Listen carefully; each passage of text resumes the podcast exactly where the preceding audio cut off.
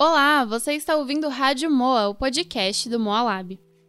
No episódio de hoje, Ana Clara Pincelli vai nos contar um pouco sobre os resultados que ela tem encontrado nos seus estudos. A Ana faz doutorado junto ao nosso grupo e desenvolve a pesquisa dela dentro do Projeto Mina, que estuda a saúde de mães e de crianças no Acre. Então, Ana, conta pra gente o que é que pode acontecer se uma gestante tiver malária. A malária na gestação é um risco para a saúde materna, para a saúde fetal e para a saúde infantil. As gestantes que tiveram malária, elas têm maior risco de terem anemia, e anemia pode prejudicar não só a saúde materna, mas também a saúde fetal e infantil.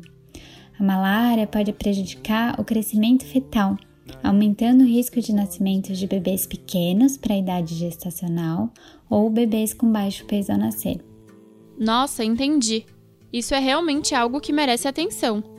E o que pode ser feito para evitar todas essas consequências que a malária pode trazer durante a gestação? É muito importante que as gestantes que vivem em áreas com transmissão de malária, as áreas endêmicas para malária, conheçam a doença, a importância do diagnóstico e a importância de fazer o tratamento correto caso elas sejam infectadas, o tratamento completo. A recomendação do Ministério da Saúde é que seja feito teste para malária em todas as consultas de pré-natal, mesmo se a gestante não estiver com sintomas de malária no momento da consulta.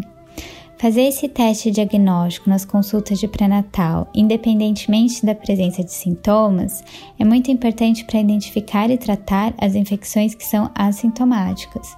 Essas infecções são muito comuns na região amazônica e, apesar de elas serem silenciosas por não apresentarem sintomas algum, elas podem prejudicar a saúde materno-fetal. O tratamento de malária em gestantes é diferente do tratamento em pessoas que não estão grávidas.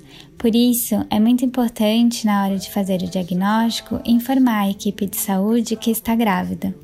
No caso de diagnóstico de malária vivax, a gestante não deve receber primaquina como tratamento e deve receber um tratamento diferente, que é de uso contínuo.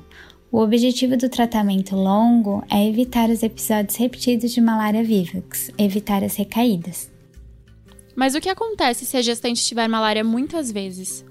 Casos repetidos de malária podem ser mais prejudiciais para a saúde do que um único episódio, pode acontecer um efeito cumulativo. Por isso é fundamental, para evitar as recaídas, que o tratamento para malária seja tomado por completo, mesmo se for um tratamento longo e a gestante não tiver mais sintomas. Muito obrigada por compartilhar essas informações tão importantes com a gente, Ana. Você aí que está nos ouvindo, fazia ideia de que ter malária durante a gestação pode desencadear tudo isso? Aposto que tem muita gente que não sabe. E é justamente por isso que a gente precisa da sua ajuda compartilhando esse episódio e os nossos outros materiais de divulgação também. Além do Rádio Moa, tem vários outros nas nossas redes. Acompanhe a gente por lá, o link está na descrição desse episódio. Por hoje é isso. Até mais! Vento me contou.